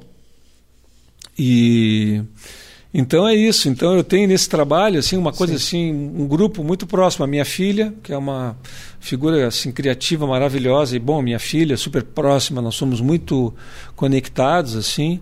É, o Marcelo, a Angélica. Tem, um, né? tem uma uma sensação, não vou chamar de zona de conforto, porque zona de conforto virou uma coisa, uma, um significado de, de estagnação, mas tem uma Sim. sensação de de conforto e de talvez de reciprocidade de que a tua mensagem, a tua ideia, né? Até porque também é, vamos, vamos poupar tempo, né? Tá explicando tudo de novo. tá assim? explicando tudo de novo. Não, porque assim, a, a Angélica te tirou do esquadro, né? A Angélica te, te botou pra, pra mexer. Mas assim, tem também um, um, um quê de, de, de conforto mesmo, de estar de, de tá seguro com as pessoas, né? Porque assim, tu tá entregando um, a tua arte na mão dessas pessoas. Claro, né? claro. A... Sabe que essa coisa é muito louca, assim, porque tu diz que ela me tirou do esquadro, né? Mas é que é isso, assim, eu, eu sou muitas vezes, as pessoas se surpreendem com algumas escolhas minhas, com alguns gostos meus, né? E, por exemplo, na época eu fiz o Barão de Satolep, a primeira coisa mais extravagante que eu fiz, assim, né? É, é, eu tinha o, o, o Barão de Satolep, tinha um, vinha logo depois da Paixão de Ver, de, com depois era bem tango, performático, né? Era performática, era escatológica e aquela época tu podia ser porque era a época do punk, do, né, da, da, da na poesia, o político se existisse politicamente é, incorreto naquela época, não exist, não teria existido o Barão, né? Eram, eram outros tempos assim, né? Sim. Maneira de abordar, o, o, era outra de coisa. receber a mensagem. É, então era aquele personagem punk, meio amoroso, meio afetivo. Tinha a poesia do Paulo Sebem, então eram coisas que na época surpreenderam a muita gente e, e foi legal. O próprio Ramilonga, quando surgiu o Ramilonga, uhum. veio depois do Abessa, que foi um trabalho meu, assim, mais pop, que também já tinha incomodado um monte de gente, porque tinha uns grooves, umas coisas assim, uns loops, uhum. umas coisas que as pessoas não me imaginavam muito fazendo aquilo. Né? Então eu estou sempre saindo fora da, da, da, expectativa que começa a se criar. Para eu mesmo não me acomodar, porque senão eu me entedio, entende? Sim. Sabe? Eu me, eu me entedio muito já no meu dia a dia, entendeu? Se eu não estou criando alguma coisa, eu estou entediado, basicamente. Eu oscilo e, e isolamento não quer dizer que signifique é, preguiça, comodismo, pelo contrário. Não, né? de forma é alguma. Eu até defendo de a preguiça. Eu acho que, acho que a preguiça é muito boa, no sentido, não é a preguiça de ficar uhum, tirado vendo uhum. TV sem fazer nada. Mas eu, eu acho assim, para quem cria, é muito importante, sabe? Se, é, os momentos assim de tu estar. Tá é, é, é, putz, é fora, sabe? Às vezes é, é, tu é surpreendido porque porque o compositor, o escritor, o poeta, talvez todo artista, né? Uhum. É um fazedor de síntese. Tu anda por aí, tu anda pela rua, tu olha isso com aquilo, tu junta as coisas, pum, sabe? Entende? É, tu vai juntando as coisas. Lembrei, lembrei de uma, de uma pergunta que eu ia te fazer no começo, que porque tu, tu citou ali uh, que leu Leminski, que ouviu alguma outra coisa e que já te abriu um portal para para uma série de composições. É, essa é a tua forma mesmo, assim? É, tu é mais impactado do que do que busca o impacto, assim? É lendo alguma coisa e vem algo em ti ou, ou realmente tu mexe na tua biblioteca, mexe nos teus discos, quero criar, quero mexer em alguma coisa, quero fazer alguma coisa sabe Que, sabe que eu tenho pensado bastante sobre isso. E porque tem um o Marcos Lacerda é um um sociólogo de São Paulo, que está morando em Pelotas um tempo, está escrevendo sobre mim, então volta e meia a gente conversa, faz umas entrevistas assim para ele ter subsídios e tal. E, e eu tinha falado para ele uma coisa que ele anotou assim, que era assim que eu, eu não me sinto músico, não me sinto escritor, meio que eu não me sinto nada especial assim, nada, né? E depois que a gente conversou isso, eu fiquei pensando é, que na verdade é, eu sou uma pessoa criativa, entende? Na minha casa, a nossa casa se, se notabilizou aí fora, assim, pela questão da música, porque tem um monte de músico mesmo. Mas nós temos também a minha filha, que é das artes visuais, tem a Karina Ramil, minha sobrinha, e minha filhada, que é atriz, conhecem sim, ela lá sim, do Porta dos sim, Fundos, E, e tem outras, é, tem uma, uma turma para todo lado aí, né? Fazendo uhum. coisas, e todo mundo é muito criativo, né? A nossa mãe, nem caso nossos pais, nos botaram a estudar música desde cedo, tá? Mas acho que principalmente da parte da nossa mãe havia uma ênfase da criatividade. Ela era muito assim, sempre ah, faz isso, faz. Às vezes eu estava fazendo uma coisa, ela disse, não, faz de um modo mais criativo. Ela sempre teve isso, sempre teve nos puxando para ser criativos, entende? Uhum. Então, Instigava, né? É, eu já me dei conta disso, assim. Por exemplo, então a minha biblioteca. É, eu tenho uma biblioteca grande, mas assim, é, eu, eu às vezes interrompo uma leitura, às vezes um filme, às vezes eu estou vendo um filme quando eu vejo assim minha cabeça foi embora, porque as coisas que eu absorvo, uhum. tu diz assim, é, é, elas me, me atiçam, entende? Às vezes eu tenho até medo de me aprofundar em determinados é, autores ou coisas. Para não virar uma obsessão? Não, não, é, é, sei lá, é, me provoca muitas coisas. Eu estou sempre assim. Né? Por exemplo, é, vendo TV, às vezes, eu, se eu sento com a Ana, por exemplo, a gente vai ver um jornal, uma coisa assim, ou às vezes um filme, eu não consigo ouvir nada do que falam. Eu, tô, eu pego, às vezes, uma palavra e fico e vou para outro lado completamente. Uhum. entendendo? Eu estou sempre em outro lugar. É isso que eu quero te dizer. Uhum. E, e, é, e, é, sempre uma mobilização criativa, entende? As coisas me provocam muito né, o tempo todo. Então, Bom, eu, eu, a minha relação, desculpe te interromper, a minha não, relação, a minha relação com leitura, com audição, com tudo é, é sempre essa, assim, né? E a, a Angélica foi, não foi diferente. Quando eu li ela, uau, já veio aquela energia que é justamente isso. É, é, me provoca a criatividade na hora. Não, né? não no, no, disco tem um exemplo claro disso, né? Que tu percebeu que a, o sino da, da catedral. Exatamente. Pelo, é Shake, né? Exatamente. Eu estava passando na frente da catedral, por sorte estava com o meu celular e eu, naquela época, eu andava preparando as músicas para o disco, e eu passei ali e disse: Não, para isso aqui está no tom do Rico Shake e no andamento. Tirei o celular, gravei, fiquei do lado da igreja. Felizmente, ele tocou bastante aquele dia e bem regular. Era assim. seis da tarde. É, bem regular. Acho que era tipo, é, acho que é às cinco horas que cinco, toca o sino cinco. da catedral. Eu sei porque agora eu fui lá gravar uma chamada e na frente da catedral eu liguei: Que horas bate o sino? É tal hora. Aí fui lá e pá, né? E, mas é bem isso, assim, peguei ali e já fiz. Né? Lá no Satolep, na, naquela música do, do, da Paixão de Ver, eu tinha eu chegava de viagem e escutava o gaiteiro tinha um gaiteiro na rodoviária um gaiteiro cego que tocava ali há tantos anos ele tocava que as teclas dele eram tudo com uns pedacinhos de fórmica colado em cima, porque tinha tudo afundado já, entendeu? Uhum. E ele estava ali, aí eu, eu gravei ele, gravei, depois usei de forma incidental no Satolé. Na, assim. na rodoviária de Pelotas? É, fiz uma homenagem a ele ali. Tá. O disco abre, a Paixão de Ver abre com ele uhum. tocando assim na rua, o ambiente da rodoviária, ele tocando ali, né? É, para mim é um lugar emblemático, não, é. não que eu tenha que falar sobre mim, mas... A cidade, a ali cidade... é um lugar emblemático, eu passei muito tempo da minha vida naquela rodoviária. Tá, mas na rodoviária era nova. Na nova, na nova. É, eu tô falando da antiga, que era ah, tipo de cidade pequena mesmo, Aham. que era uma esquina, Aham. onde ficava aquele monte de ônibus em oblíquo na rua, era um transtorno. Era ali. Ô, Vitor, uh, o show é só Avenida Angélica ou vai ter alguma outra? Só Avenida, só Angélica. Angélica. É, só Avenida Angélica. Porque ele é muito fechado, não, não faz sentido colocar outra coisa aí. Sim. Né? E é voltado para a poesia dela, entende? Não, uhum. não tem como colocar nada diferente, nem quero, sim, é esse é esse momento aí, essa coisa ser vivida ali. E ele, vou te dizer, ele é um show mesmo, sabe? Eu, eu gosto dele, gosto de fazer.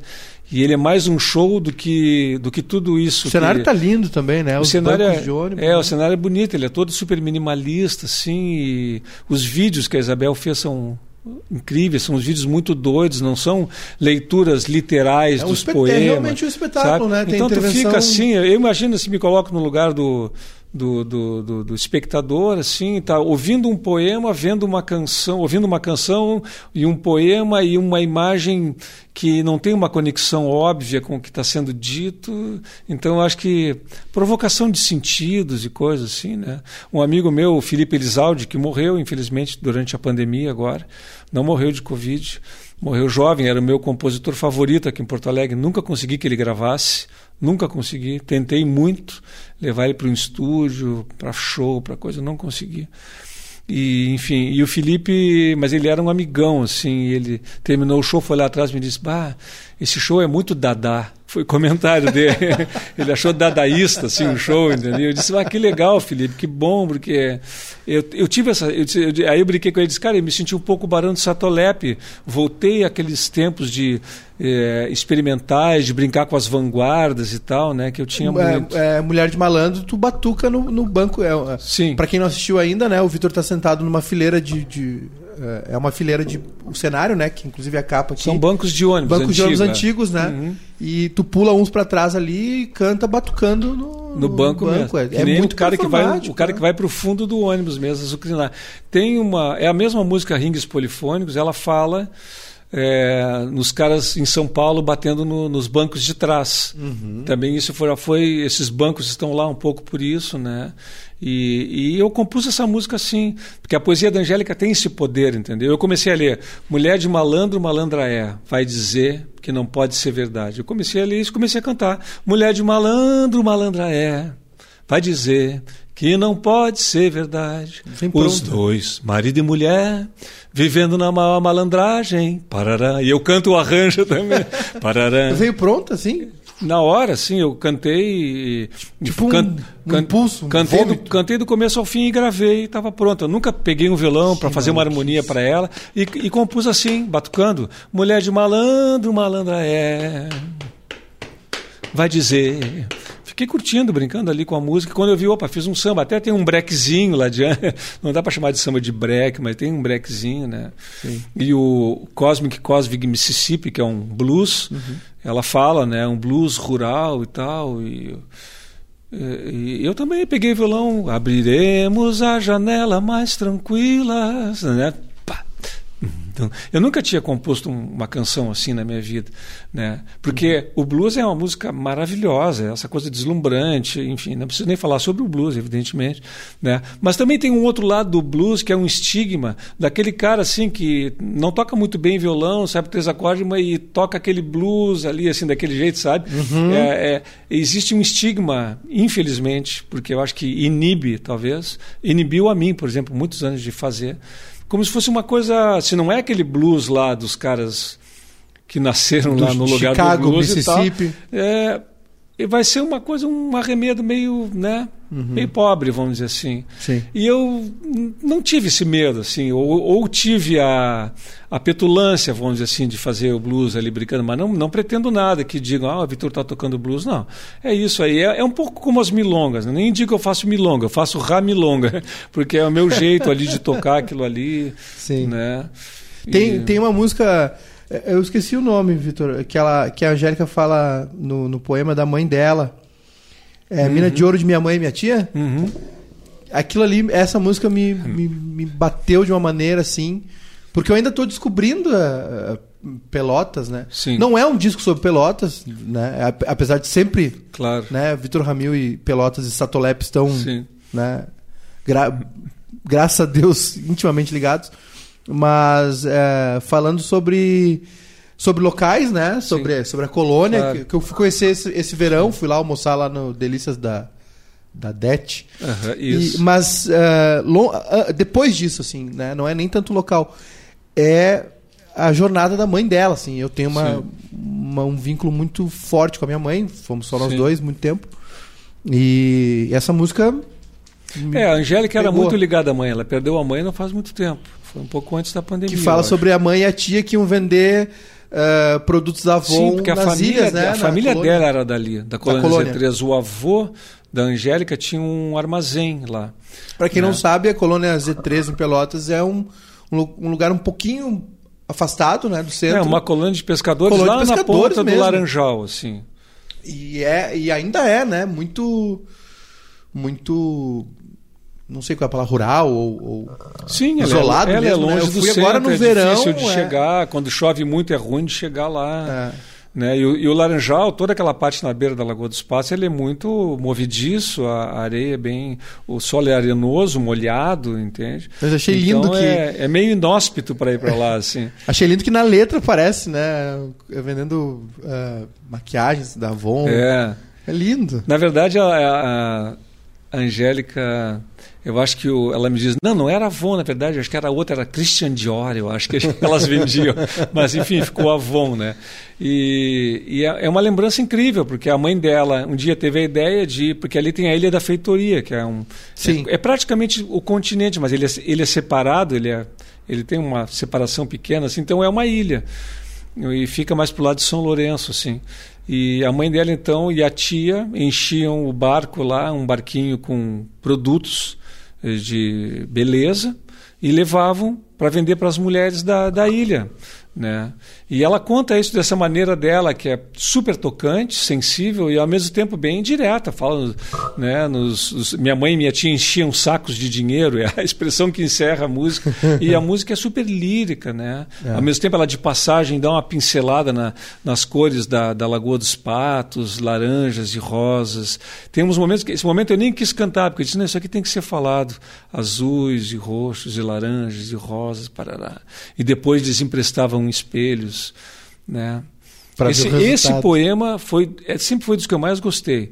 E mas foi o último a ser musicado sabe? É como se eu tivesse assim eu precisei me aproximar dela bastante para chegar e fazer essa música. E eu acho que ela ficou acho que a música a canção corresponde né? A música corresponde ao poema assim. Uhum. ficou ficou como eu gostaria que ela ficasse mesmo Vitor, a gente sempre abre uma caixinha de perguntas aqui pro pessoal. Eu não quero abusar muito. Primeiro, eu não quero abusar porque para ter o retorno, né? Quero guardar mais coisas para uma próxima Vamos vinda. guardar assunto, né? É. E também para poupar essa garganta, né? Porque sábado 21, né?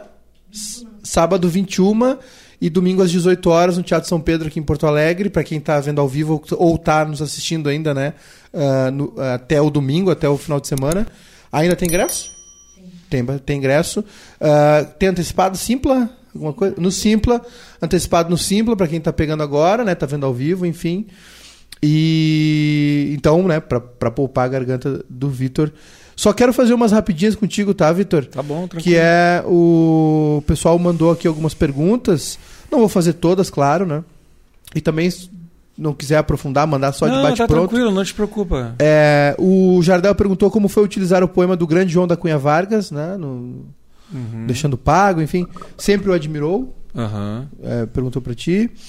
Uh, o Roberto Jardim, como foi ser um músico estudado pelos alunos da Escola Projeto em 2018? Uhum. Que não sei o é, que é isso aqui. Sim, agora eu te conto. Deixa, vamos por partes, então. Tá, Deixa então tá. Do, do João da Cunha Vargas João? Da, João da Cunha Vargas, assim, o Sebastião Fonseca de Oliveira, você conhece ele? Não. Um declamador, um cara muito incrível. Assim, quando eu lancei A Paixão de Ver, segundo ele próprio, ele lançou um LP também. Sim. E, e, o LP dele também era todo produzido graficamente, tinha um encarte lindo e tal. Ele sentiu uma conexão comigo, me procurou. Eu morava aqui na Rua Mariante. Um dia bateu lá em casa. Chegou aquele índio velho lá em casa, assim, usava um barbão, uma figura querida, é a figura, tu olha para ele assim, ele seria o emblema do, do gaúcho, assim, a figura sensacional. E ele me levou um disco dele de presente, declamador, ficamos muito amigos. Eu não vejo ele há muitos anos, mas gosto muito dele até hoje. Acho que se eu encontrar ele agora, ele vai ser, nós vamos tomar um mate junto numa boa assim, como um velho amigo, né? E ele me deixou um disco dele. E nesse disco, que tinha vários poemas de poetas que ele declamava, um deles era João da Cunha Vargas. Estava ali o poema Gaudério. E aconteceu que nem eu te contei do Mulher de Malandro. Eu peguei Gaudério e comecei, Bateu. poncho e laço na garupa, do pingo quebrei o cacho, um zaino negro gordacho, assim me soltei no pampa, recém apontando a guampa, pelito grosso de guacho. Cantei esse verso e aí cantei todos os outros da mesma maneira, como se não estivesse declamando, mas cantado assim, né? Essa é coisa. E assim eu queria gravar depois, quando chegou a hora de gravar no Ramilonga, chamei o Nico Assunção para fazer um baixo, trabalhei com ele, passei qual, qual, era a harmonia e tal, a intenção, e o Nico, aí nós gravamos assim. Ele era um monstro, né? E ficou isso, uma gravação de voz e contrabaixo acústico, tocado por um músico que vem do jazz. Então, essas coisas que o Ramilonga tem, que eu acho que são legais, né? Uhum. Não é nada assim. É, tem essa coisa do, da, da, da, coisa sendo criada ali no momento, que é um pouco da vitalidade dele vem daí, né? Uhum. Mas o João da Cunha Vargas, então, depois de musicar isso, eu passei muito tempo sem sem ver mais nada dele. Eu nem sabia que tinham outros poemas dele. Aí, com o tempo, me apareceu um livrinho. Só tinha um livrinho que era Deixando Pago, uhum. justamente. Uhum que era da Habitasul. Da Habitasul. Exato. Aí. Uma capa azul, né? Um amigo Fausto, colecionador de livros, me mandou de presente um, um exemplar. Primeiro o Guto, um outro amigo, me trouxe um, uma Xerox. Depois eu, eu ganhei um original do Fausto. E, e aí, quando eu comecei a ler aquele livro, eu comecei a botar música em tudo. Eu musiquei todo o livro do João da Cunha. Não gravei todas. Tem uma chamada Laço, eu acho que eu não gravei. E, Mas eu tive momentos incríveis com o João da Cunha Vargas. Foi assim uma coisa inacreditável. Eu queria que ele tivesse escrito 100 poemas, eu teria 100 canções, estaria gravando até hoje. Porque realmente assim era uma coisa incrível. E, e, depois eu descobri, os filhos dele me falaram que ele não era muito bem quisto assim entre os senhores da poesia, vamos dizer assim né, entre a mídia, da, a mídia gauchesca também. Uhum. Ele era, ele era tipo, um, achava ele um autor de quadrinhas, era um pouco assim essa visão que tinha dele, né? E eu acho que eu fico feliz de perceber que as canções ajudaram a, a redimensionar Muito. a obra dele. Porque eu acho que ele era principalmente um cara da oralidade, ele era um declamador. O, o Jaime Caetano Brown dizia, diz, escreveu, fez um, acho que o prefácio desse livro é dele, do Jaime, que o, o, João da Cunha Vargas era miudinho, quando subia no palco virava um gigante, porque ele, ele declamava aqueles versos dele e outros versos. Então tinha uma coisa da oralidade na poesia dele, não tinha nem o hábito de escrever os versos dele, né? Sim. Depois foram anotando, ele, ele devia anotar alguns, os amigos anotavam outros e tal. E a, poesia... a, a, a, informação é até que ele escrevia muito pouco, sabia escrever, mal escrever, né? Não, não, não. Isso não, é um é pouco uma, uma lenda... lenda... que se gerou, porque ele era, ele tinha, ele era contador e tal, ele não era uma pessoa que não soubesse escrever. Okay. Eu não sei exatamente por que, talvez ele na hora de escrever ele pedisse para algum amigo advogado que talvez conhecesse melhor o português para escrever para ele ou revisar para ele, enfim. É um, é um pouco lenda, mas realmente algumas pessoas. Faz parte do mito, né? Da, é. da, da, lenda. Do... O que eu acho que, é, que na verdade é isso, é que na verdade era muito mais importante para ele ele ter os poemas dele de memória na cabeça, como ele era um declamador. E acho que vem daí muito da musicalidade da poesia dele, entende? Outra, é outra forma de expressão também, né? Sim. Assim como a Venda Angélica, que foi Com um certeza. take só, o dele era. E tu vê que legal que a Angélica é uma, uma, pessoa, uma poeta que lê muito seus poemas. Ela lê e lê muito bem. A leitura dela, inclusive, tem aí no disco, tem Sim. uma leitura de Ítaca, que tem no show também. Aparece ela lendo Ítaca. Ela lê muito bem a poesia dela. Assim, é um, a poesia dela tem uma coloquialidade. Assim. E o João da Cunha Vargas, eu tive uma experiência que eu tive. Eu tive. Deixa eu ver quantas vezes eu tive essa experiência. Eu acho que Acho que eu tive com o João da Cunha Vargas e agora tive de novo com o Paulo Leminski, que é tu terminar uma música e chorar, entendeu? Tu termina de tocar e te desce um negócio assim, tipo, me conectei com o poeta. Uhum. Até, até, até, brinquei com a Alice Ruiz, ela ficou apavorada, me conectei com o Paulo Leminski. e, e, depois expliquei para ela, não, não, tô, não, não sou místico, assim, não é isso, mas é, é que rola essa com, com o, o, João da Cunha Vargas foi isso. Eu terminei de compor deixando pago, assim, me lembro de tudo, lugar na minha casa, numa tarde, sozinho, na sala de casa, assim, quando eu terminei de compor, pá, caí em prantos. Porque eu tive uma sensação, assim, de uma conexão, entendeu? Com outro autor, com um poeta, um negócio realmente que mexe. Que não assim, é sobrenatural, contigo. mas também pode ser. É, é bem, pode, pode ser, talvez a, possa, é. A, eu com o Leminski foi isso, assim, e acho que foi a última música que eu compus, né, que eu te falei, umas 13 ou 14 músicas agora em três semanas, foi uhum. assim, chegava a fazer duas por dia, assim. Isso, e... isso já tem planos ou não? Não, eu tenho, eu, eu tenho vontade de que o próximo trabalho seja esse, mas, mas é assim eu estou lançando esse trabalho, Sim, claro. eu também compus muitas outras coisas durante. E é isso que eu te falei antes, às vezes eu tenho um projeto na cabeça, quando eu vejo eu estou fazendo outro. Né? Uhum. E. Tem, tem uma, uma perda de foco também, né? É, Por essa é, porque eu vou muito no, no, no, na coisa do momento, no instinto, assim, né? Uhum. E tem coisas que eu sei, que, por exemplo, do, o do Borges, Vago, Delibab, quando eu adiei ele para fazer o trabalho com o Suzano, eu sabia que não tinha data para o Delibab. Se eu gravasse Delibab hoje, ele faria sentido, entendeu? Sim. E o trabalho aquele com o Suzano não tinha mais a ver com aquele momento, ele tinha uma coisa mesmo, um momento eh, faria sentido para ele, né? Então foi minha relação com o João Vargas foi indo assim, né? Sempre muito emocional, né?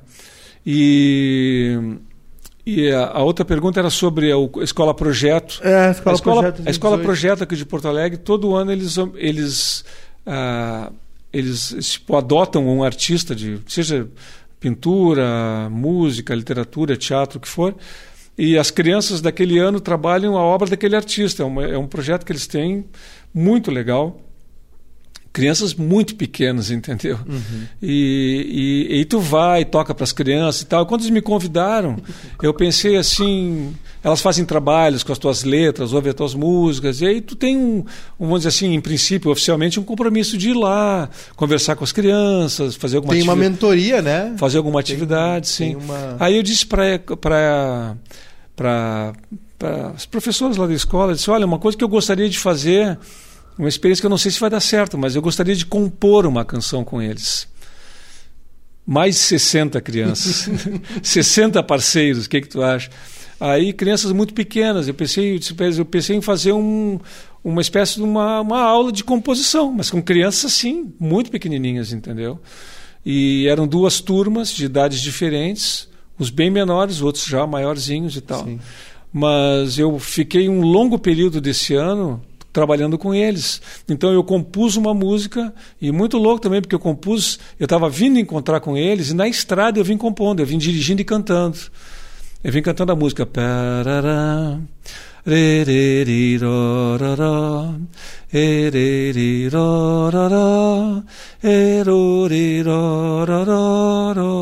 Vim imaginando uma melodia assim. Cheguei em casa aqui em Porto, peguei violão, trabalhei a música, fui para a escola e, e, comecei a trabalhar com eles. E disse, aí apresentei a música e disse: Ó, oh, nós vamos então fazer uma letra para essa música. Aí, por exemplo, vamos lá, primeira, nunca tinha feito isso. É, são coisas que nem sabia como ensinar. Ou, não, não é um ensinar exatamente, é um provocar.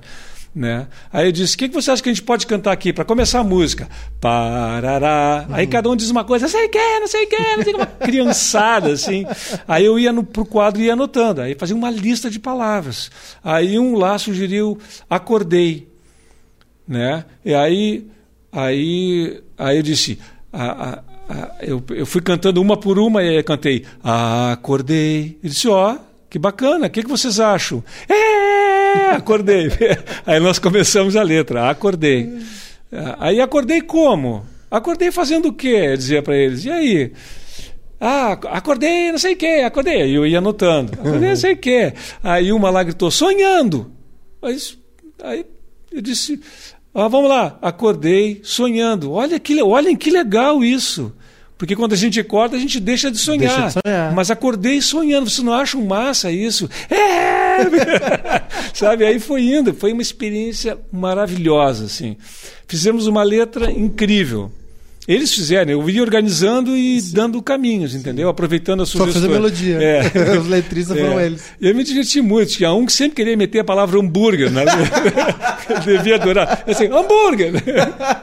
Era muito legal. Ô, ô Vitor, Uh, o Eduardo perguntou a inspiração para fazer tá, labirinto. Só, só deixa eu desculpa, concluir. Não, desculpa, só para concluir. Nós terminamos essa música, porque eu fui me estendendo na história. Uhum. E, e, aí, depois de pronta, ficou uma música numa boa, sensacional. Né? E aí eu disse para. propus à escola um segundo momento que nós vamos realizar esse ano.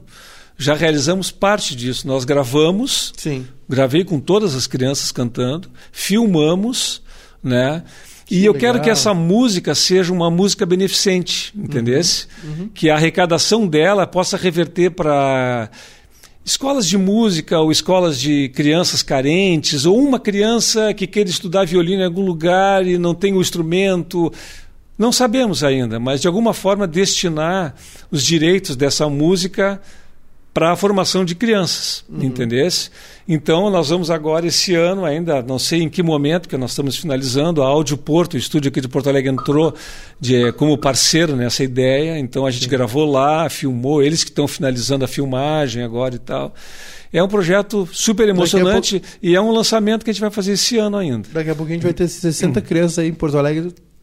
Fiz uma música com Sabe quem é meu sim, parceiro sim, de música? Sim. Aí? Fiz letra pro Vitor Ramil. Temos 60 e poucos parceiros. Ô, Vitor, uh, o Eduardo perguntou a inspiração para Labirinto, que é uma parceria tua com o Zé Cabaleiro, né? uhum. né? Pois bem, Labirinto tem uma história muito interessante. Assim, eu estava em Buenos Aires gravando o Delibab. E eu ficava lá num hotel que, na verdade, são oito habitações para artistas. É um negócio, um lugar que os artistas vão, pagam uhum. um pouco menos. E é um, a cada quarto é criado por um artista plástico, vamos dizer assim. É um lugar muito legal do governo. e, e, eu volta e meia me hospedava nesse lugar. Fiquei todo um ou dois meses lá hospedado e tal. Então eu estava ali no quarto é, tocando violão e comecei a fazer um, a sequência harmônica do labirinto e comecei a improvisar, cantando em cima daquilo. Eu estava cantando e virou uma coisa mântrica e eu eu tinha uma ideia há muito tempo de tentar botar em prática uma ideia do Armando Buquerque, compositor erudito aqui de Porto Alegre, que foi meu professor na URGS, e que ele de fazer uma música que mudasse sempre, que fosse sempre em frente, que nunca se repetisse, que fosse sempre mudando, né? E comecei, botei para gravar e fiquei tocando aquela harmonia e a melodia mudando, eu fiquei acho que uma meia hora cantando aquilo, gravando sempre. Só que eu sou um compositor de canções, né? Chegou uma hora que, sabe,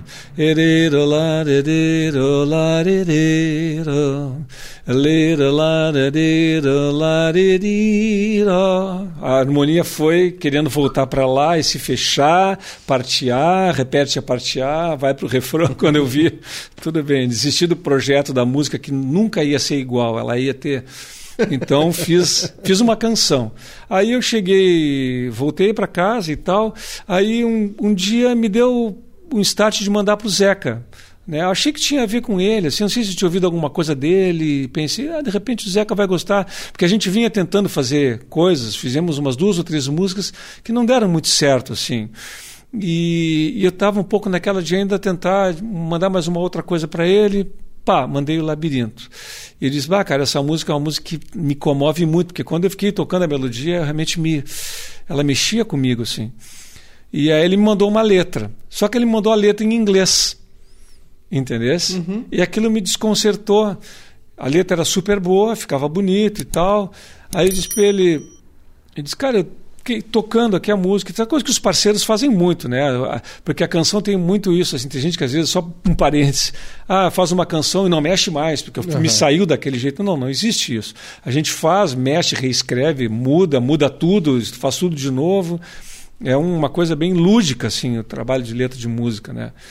E aí eu falei para o Zeca, é, pensei, é, assim, que está muito bonito, mas o inglês já te separa, pouca gente vai entender o que eu estou cantando, entendeu? E a música vai perder a sua força em termos de. Tem, que... tem esse, essa conversa também, esse, claro, esse diálogo. Porque, né? Não, porque eu disse essa música é uma música que tem uma. Ela tem um poder de comover, eu disse para ele assim, que, que eu acho que o, o fato de ser em outro idioma vai quebrar um pouco isso nela, entendeu? É, eu gostaria de emocionar as pessoas com essa música, sabe? E e o inglês seria um, uma dificuldade no meio do caminho, vamos dizer assim. E aí eu disse para ele, vamos fazer uma versão. E ele, ah, beleza, vamos fazer, vamos embora tal. Aí eu saí, eu todos os dias saía para caminhar, correr, fazer uma coisa assim, e saí de casa com a, a, as primeiras coisas que ele escreveu em inglês na cabeça, porque às vezes uma versão, até, por exemplo, se eu vou fazer uma versão do Bob Dylan, eu só, uh, por exemplo, uh, Sarah, Sarah, que ele fez Sarah, Sarah. Eu só fiz a versão falando na Ana porque eu podia cantar Ana, Ana. Se ela fosse Maria Eduarda, Maria Heloísa, qualquer nome maior, não daria. A música exige uma forma, né? Entende? Uma... Então tem uma coisa que é um, bastante lúdica da canção, assim, Sim. que que então eu fiz o Ana, optei porque eu adorava a música, mas eu optei mesmo quando me surgiu se por aqui eu vou entende? E aí eu saí para caminhar e, a, e, e a, eu comecei. Existe uma história que ele gravou essa a, a versão que está no, no, disco é a versão que a Sarah tá que ele estava naquele naquele desbunde dele, né? Uhum. De, tentando voltar. Uhum, e aí sim. dizem, não sei se tu conhece essa história, mas dizem e, e o Dylan é um cara que não gosta de ensaiar, né? Dizem sim. que a versão do disco é quando ela entra no estúdio e aí ele mostra a música para ela. E, e, é isso aí. Será? É Dizem é que é, é, essa a história, né? Uhum. uhum. Que consultar o Peninha. Não né? deu certo a música, né? Porque ele diz Don't ever leave me, don't ever go. É. Desculpa, te interrompi. Saiu para é, caminhar. É, aí eu saí para caminhar é, com as frases do, do, do Zeca na cabeça e comecei a ver se era viável manter o caminho que ele tinha, pelo menos o caminho que ele tinha, o start que ele tinha dado, para a gente seguir a partir dali. Eu voltei da caminhada com a letra toda, em português na cabeça, entendesse? muito mexida, uma interpretação minha da letra dele. É como se ela tivesse ganho duas, duas uma letra, como se tivesse feito uma versão do Dylan, por exemplo, assim, entendeu? Uhum. O Joe não fala do Joey, entendeu? É uma. Sim. Então o labirinto ficou assim. Né? Ele fez essa primeira letra e eu fiz depois uma letra sobre a partir da letra dele, mantendo a ideia do que ele estava falando, mantendo algumas expressões. E, se não me engano, ele falava que o, o, amor é um escuro labirinto. Eu embarquei num trem, mas né, eu já botei a calma triste de um trem porque a música pedia alguma coisa como essas palavras calma triste nesse tipo de coisa. E assim nasceu. Ô, Vitor, agora são dúvidas minhas. uh, joking que tem toda essa lenda. Uh, é o, o, quanto ela é ficção e o quanto ela é realidade. Olha, ela é bastante realidade, sim. Né? A história do Joaquim Fonseca, lá de Pelotas, avô sim. do Alexandre Fonseca, que na época tocava comigo, tocava bateria. Eu tava, nós estávamos lançando o A Paixão de Ver, segundo ele próprio, aqui em Porto Alegre, ia fazer um show, e eu queria fazer uma música na linha de Ibicuída Armada, que era uma música do disco. Eu queria uma música assim, com acordes básicos e tal, e eu estava ouvindo muito Desire naquela época, o disco do Dylan que tem essa música. Né? E eu estava determinado a versionar o Joey. E aí, na conversa com o Alexandre, ele começou a me contar do avô dele. Do avô dele. Ele disse: Porra, meu avô era muito doido. Ele, ele, ele fez construir um avião sem nunca fazer um projeto no papel. Foi construindo o avião, voou. Aí depois ele fez um outro com projeto. Aí ele foi até o Rio com a, com a esposa dele, com a, com a avó do Alexandre, para tentar é, licença para ter a primeira fábrica de aviões do Brasil, teria sido, entendeu?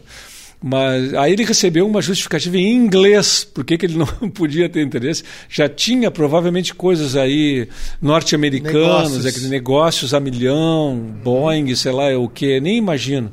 Uhum. Né? Foi, foi, parece que alegaram a ele questões de, de segurança, era, era pós-guerra, então, entendeu? Uhum. Então ele voltou de lá, ele, a mulher dele foi obrigada a voltar de navio, ele voltou no avião dele, trouxe, e ficou usando o avião ali em Pelotas um tempo tempo, voava sobre o Laranjal, era o que ele podia fazer, voava sobre a Lagoa.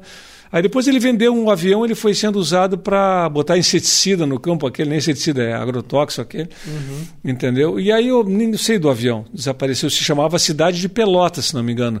Não sei se é esse o avião ou o primeiro, é, era uma coisa assim.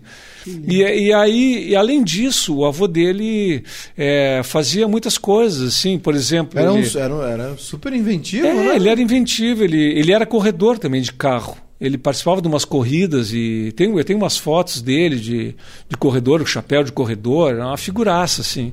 Né? E ele criou um ônibus, não tinha aquela época muito conceito do ônibus, assim, normal, tinha bonde, não sei o que, não sei se era é, bonde. Isso é não, década de 50? 60? Eu acho que é 50, mas não tinha muito. Ele fez um ônibus de um chassi, de um, sei, de um carro, de um caminhão, ele fez, entendeu? Ele era, um, ele era meio mecânico, meio inventor, assim, é, exatamente. E tem muitas outras histórias dele que eu não vou saber te contar, assim. E ele. O que, que eu ia te falar dele? Ah, não, ele, o Alexandre me, me contou que ele era muito friorento, que ele tinha muito frio e que ele fez um lugar todo envidraçado onde ele trabalhava. E lá ele pegava um solzinho e tal, ficava no sol, entendeu? Uhum. E ele me contou essa história dele e eu. E aí eu, eu comecei a dizer, bah, eu acho que eu vou, vou fazer esse Joe e se chamava Joaquim. Joaquim, Joe Kim, né? Uhum. Eu, eu, criei esse nome, que nem sei como se poderia escrever, eu botei, só tirei o A de Joaquim e digo, escrevi Joaquim, é. mas eu canto Joaquim, né? Tem gente que escreve Joaquim com D-I-O, né? Sim. E tal. Joaquim. E, Essa e história isso. me assombra há muito é. tempo. É. E aí eu juntei, eu juntei também, na época, eu tinha visto aquele filme do, sobre o Graciliano Ramos com Carlos Vereza, e tinha ficado muito tocado com aquela história e tal. Então eu era preso político. Então eu fiz esse, essa história do cara que é inventor e ao mesmo tempo também preso político. Que entendeu? de fato foi boicotado, né? Sim. Tem um, uma prisão política, é um boicote, né? Sim, exatamente. Então fui criando esse personagem, entendeu? Sim. Aí situei ele em Satolepe, na baronesa, é, nessa, essa, esse imaginário pelotense, vamos dizer assim, né, do, da coisa do passado. Situei numa época meio. Porque baronesa com, com uh, dezembro de 1937, não tinha mais uma baronesa em Pelotas uh, é, assim incomodada com a luz do luar, por exemplo, entende? Então, que é uma coisa que eu fiz no livro Satolep também, juntei pessoas de épocas distintas, todo mundo no mesmo momento, né? Licença poética. E, é, e aí criei a história do, do, do Joaquim Fonseca, e é, tem uma história engraçada, cara, que é, eu achava que só tinha ficado uma frase do Dylan na música, que é ele viu as balas chegando lentamente. E aí um dia eu resolvi olhar a letra do Dylan procurar. Não tinha essa não frase lá, não, era uma frase minha mesmo, mas eu dizia, não, só, tem, só ficou uma frase do Bob Dylan. Ele viu as balas chegando lentamente. Não sei onde eu tirei isso, mas é, eu, eu fiz o personagem é, morrer com um tiro. O personagem do o Joey morre com, com tiros e tal, barará, aquela história. A, a, gente andava em casa lá em Pelotas e se olhava assim: estás onde vais morrer. Porque a gente quer envelhecer lá, né? Uhum. Ô, ô, ô Vitor, uh, é, é, muito difícil uh, fazer uma versão do Dylan, assim. É... Não, é muito Ou... fácil. É? Para mim, para mim é não, muito não, fácil. Não, não. Como compositor, sim, eu digo uh, burocraticamente. Ah, não, facílimo. É? Tu não, não vai ganhar nada nunca. Sim. Não vai ganhar nada. Ele autoriza todo mundo a fazer a versão que quiser. Pode fazer uma tua versão do Joey, por exemplo, entendeu? Uhum. Mas tu não vai ganhar um centavo disso. Eu nunca ganhei nada do Joking, entendeu? E esses poemas que, que tu já musicou, e, e, né, do Leminski agora, passa por uma autorização da família? Sim, certamente, certamente. É. Certamente. Ô, Vitor, uh, ah, para não abusar mais da tua garganta preciosa, é, só, só mais uma pergunta. É, com, essa tua relação com o Drexler, como é, como é que nasceu, assim? Porque é, tem o um filme, né? Tu falou sobre filmes, enfim. Sim. Tem o Linha Fria do, Horizo linha, linha Fria do Horizonte, né? Que, que traça esse, essa linha uhum. que cruza o Rio Grande do Sul, Uruguai e Argentina. Sim. Eu queria saber, eu tenho uma curiosidade. Eu, eu disse que ia ser um programa egoísta, né? Sim. É, Não, como é que nasceu é... essa, essa amizade de vocês? Porque ele fez um show agora há pouco tempo em Pelotas por tua causa, do Guarani. Em Pelotas, no Guarani? É.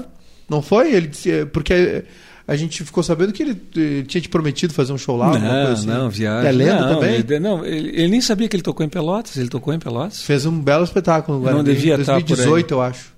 2018? É, acho que foi 18 é, tu não estava lá. É, bom, eu não devia estar, senão eu teria ido e saberia, né?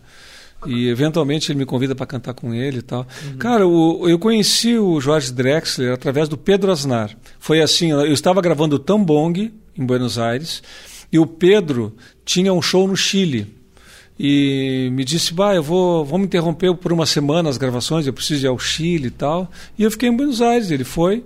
E, e ele levou um, uma, uma mixagem ainda não terminada do Tambong. As gravações ele levou num CD, eu acho, uma coisa assim, para ir ouvindo, talvez. Chegou, ele chegou em, lá no Chile e encontrou o Drexler, que estava lá por algum motivo também, talvez tocando e tal.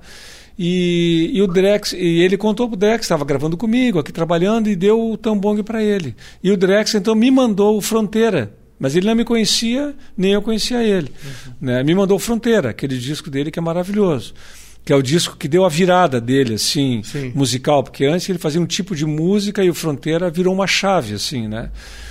E, e aí lá no, nessa mesa, estava outra vez nessas oito habitações para artistas, esse lugar funciona, viu?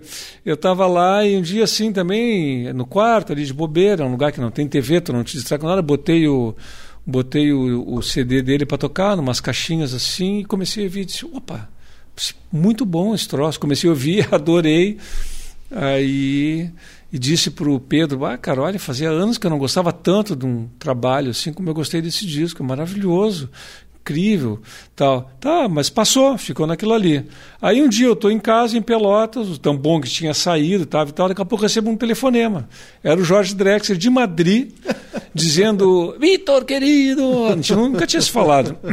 Te estou escutando aqui na rádio. Estava tocando o Tambong na rádio lá. Que um legal. programa estava passando Tambong.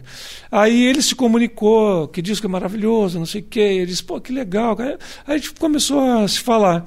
Aí ele veio a, a tocar em Montevidéu e me convidou para ir, para tocar com ele, que ele queria me apresentar para o público dele, parará.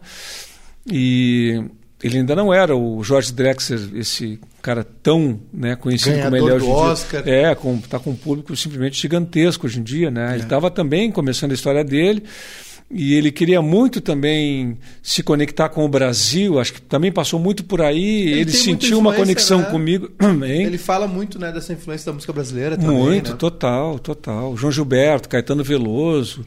Né? Ele é mais brasileiro do que eu. Assim. eu sou um pouco mais uruguaio do que ele. E... Mas foi isso, cara. Aí a gente foi ficando próximo. Aí a gente tentou fazer uma música, né? E, e eu sou muito cri-cri com prosódia, com acento de palavra, de visão. e ele mandou a letra e as coisas não encaixavam muito. Ele ficou trabalhando naquilo e eu sempre dificultando. Bah, não tá muito bom. Ele disse, pô, nunca, nunca peguei um cara tão simétrico na vida, me disse. E, e aí tá, a gente tentou a primeira parceria, não rolou. Mas eu tinha gravado, aí eu mandei para ele outras músicas, eu tinha gravado mais de uma música para ele. Aí um dia ele também, de novo, ele me liga. Nossa, a música tá pronta. Eu, qual música? Aquela. Tarará. Eu não me lembrava da música, que era o Doce Segundos de Oscuridade. Eu não me lembrava que eu tinha deixado com ele essa, essa melodia. E aí ele me contou que ele tinha ido lá para o Cabo Polônio, que ele estava fazendo a letra dessa música, e aí que ele viu que o, o farol de Cabo Polônio durava 12 segundos para reacender, e, e aí ele fez a letra, que é maravilhosa, né? Lindo. E aí começamos, e ficamos nessa relação assim de, de compor, de se comunicar a cada tanto. Depois o Daniel, conheci o Daniel, Sim. irmão dele. Agora eu tive em Montevidéu recentemente, que eu, eu sofro de tinitos, né? Que é aquele apito no ouvido, sabe? Por E causa do retorno? Ou, eu ou- tive em algum momento, é doença de músico, né? Eu tive em algum Som. momento, alguma coisa me feriu o ouvido, alguma passagem de som, alguma coisa. E eu tenho, né, não, chega, não ouço uma nota, eu ouço um chiado muito forte. E muito agudo e muito alto, né? E, e os dois são otorrinos, né? Tanto o Jorge como, como o Daniel. O Daniel te trata. E o Daniel me trata. E o Daniel não, Melhor, não, né? O não, ele não músico. trata, ele não trata só a mim, ele criou um, um aparelho, um equipamento que ele patenteou nos Estados Unidos, é um equipamento usado agora no mundo e ele trata com esse equipamento também. Que para tratar o tinnitus, que não tem cura, mas ele trata. E eu tive agora em. Montevidéu para tentar me tratar com ele, mas não consegui, porque o meu tinnitus, olha o momento técnico, o meu tinnitus, ele é muito agudo e muito alto volume. Então, ele não pode me mandar nada com mais de não sei quantos decibéis para dentro do ouvido, que ele pode ferir o meu ouvido. Então, ele pode fazer, causar um dano pior do que o que eu já Sim. tenho, vamos dizer assim. Sim. entende?